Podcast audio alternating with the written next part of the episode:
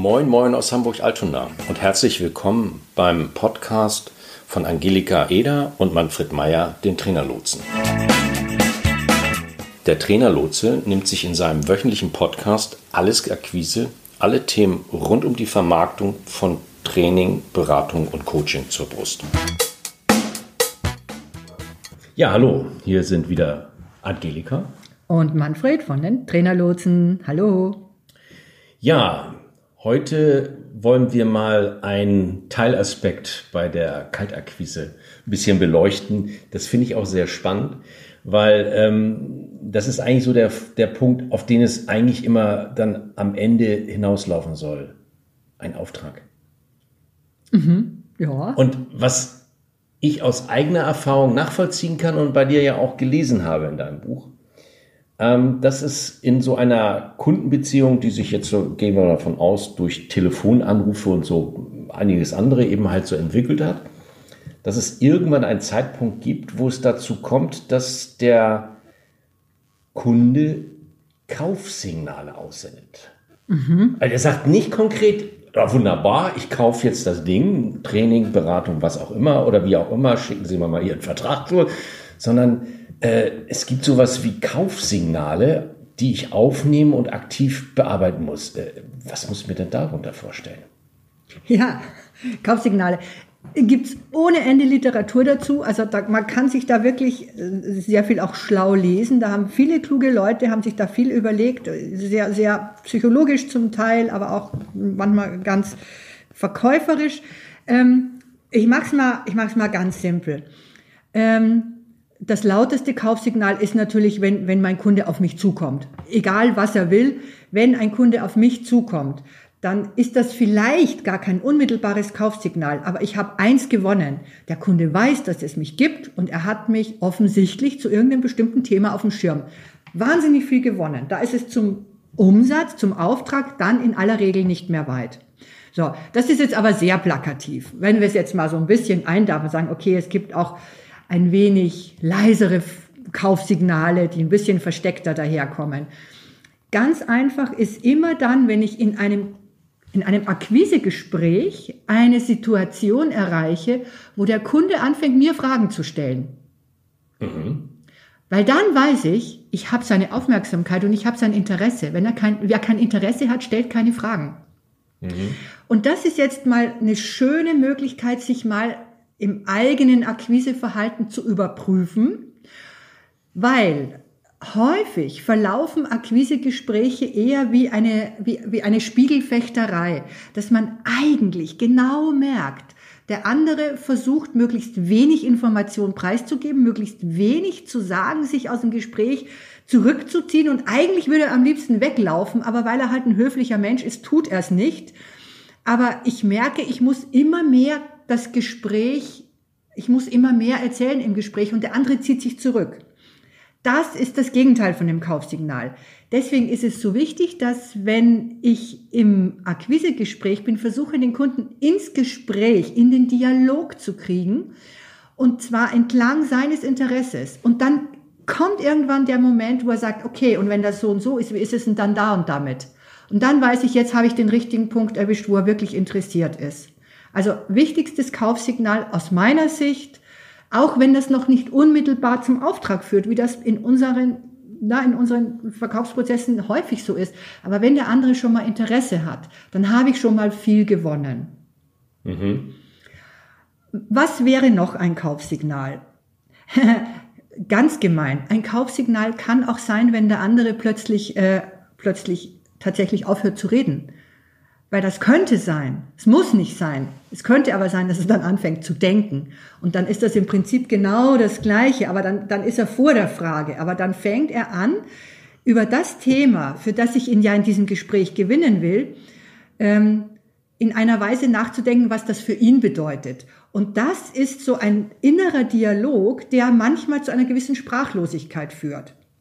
Weil wenn ich anfange, mir ein Thema anzueignen, zu gucken, was heißt das denn eigentlich für mich oder in dem Fall, wie ist das denn bei uns im Unternehmen eigentlich, dann fange ich an zu denken und dann rede ich nicht. Mhm. Und dann kommt es ein bisschen drauf an, mit was für einem Typ habe ich es zu tun. Wenn das eher ein schweigsamer Typ ist, dann entsteht da mal ein Stillschweigen. Und dann wäre es klug, auch das, dieses Stillschweigen auszuhalten für, sag mal, zwei, dreimal durchatmen. Ganz normales Atmen. Und dann zu sagen, Mensch, Herr Personalleiter, ich höre gar nichts mehr von Ihnen. Darf ich Schweigen als äh, stillschweigende Übereinkunft deuten? Ist das, ne, denken Sie gerade über was nach? Oder ich kann Ihnen auch fragen, Mensch, ich höre gar nichts mehr von Ihnen. Sprechdenken Sie doch mal oder lassen Sie mich doch mal bitte teilhaben. Aber auch das, Stillschweigen kann mal ein Kaufsignal sein. Mhm. Okay. Ist das schon, oder gibt es da noch andere Formen von Signalen, die man, Ja, also wo man vielleicht auch ein bisschen üben muss, dass man Ja. das hört oder dass man das auch nicht verpasst? Ja, wir haben ja jetzt über, also wir haben zu, äh, zum, also zu Beginn über die ganz expliziten Kaufsignale gesprochen. Da, da merkt's jeder. Ja. Dann habe ich jetzt über die gesprochen, die man im Prinzip auch sehr einfach erkennen kann. Ne? Ja. Fragen stellen oder stillschweigen. Äh, wobei eben Stillschweigen nicht immer so zu deuten ist. Und dann gibt's natürlich auch noch die ganz typischen ähm, sprachlichen Signale und es gibt natürlich auch nonverbale. Die nonverbalen, die erkenne ich unter Umständen am Telefon nicht. Ja. Ne, wenn das Mimik und Gestik Ja. ist, dann habe ich das am Telefon nicht zur Verfügung als, als äh, Wahrnehmungskanal. Aber ich merke natürlich an der Sprache, am Sprachgestus des anderen, wie der sich gerade fühlt. Na, wenn der sprudelt und, äh, und ganz begeistert dabei, seine eigenen Gedanken zu entwickeln, dann, dann weiß ich, ich habe seine Aufmerksamkeit. Dann, dann denkt der, dann, dann spricht, spricht der darüber, wo, wo er, dann habe ich ihn einfach. Na? Oder ähm, wenn jemand sehr langsam spricht und sehr schleppend, dann kann das eben ähnlich wie beim Schweigen sein, dass der eben entweder ganz woanders ist, ne, vielleicht gerade abgelenkt, oder dass er auch tatsächlich nachdenkt. Manchmal komme ich da nicht umhin nachzufragen, wie ich das deuten darf. Ja. Macht aber nichts. Am Ende ist immer entscheidend, und das ist meine Handhabe am Telefon, Punkt eins zu signalisieren in Form einer Ich-Botschaft, Mensch, Herr, so wie noch, ich höre Sie gar nicht mehr oder Sie, Sie sprechen so, Sie werden gerade ganz leise oder ich, hab, äh, ich höre Sie gerade ganz schlecht. Ähm, wie darf ich das denn deuten? Ich kann ihn immer fragen. Das heißt, das einfache Rezept lautet, wann immer ein Gespräch äh, oder wann, wann immer der Sprachgestus des anderen mir Anlass dazu gibt, mh, das zu hinterfragen, dann sollte ich das auch tun. Weil na, interpretieren ist schwierig. Ich kann aber auch interpretieren als Annahme, zu sagen, ne, darf ich ihr Schweigen so und so deuten? Ne? Dann ist es eine Annahme, es ist eigentlich wie eine Frage. Aber ansonsten, ne, das wären so die wichtigsten Signale, die ich am Telefon eben wahrnehmen kann und im persönlichen Gespräch eben auch die nonverbalen Signale, ob mir jemand ne, sozusagen vor Begeisterung fast über den Tisch springt oder ob er sich immer weiter in sich zurückzieht und in seinem Stuhl immer kleiner wird, muss ich aber unseren Zuhörern, Trainer, Berater, Coach nicht erklären. Das können die alle selber sehr gut interpretieren und deuten. Okay. Alles klar. Ja, nee, dann denke ich, also für, ja, das ist rund soweit erstmal. Also, Fein. Ne, also, das ist dann auch ein Stück weit Übungssache und äh, Ja. Etwas, womit man dann eben halt sich dann so langsam vertraut macht, damit man diese Signale dann hört. Ja, aber das ist eben das, das Schöne, diese Kompetenz haben, haben ja, Ja. Trainer, Berater und Coaches längst. Ne? Also man muss, man braucht nur die Awareness, sich äh, auch in dem Telefonat einfach zu benutzen. Aber da sind sie schon. Ja. Wie gesagt, ne? Trainer, Berater, Coaches sind die besseren Verkäufer. Ja, schöner Rückgriff auf unsere erste kleine Folge.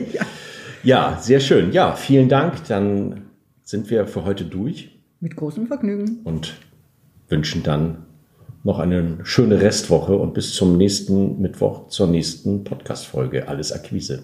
Genau, und da wird's dann wieder spannend. Okay. Sage ich schon dazu. Ja. Tschüss.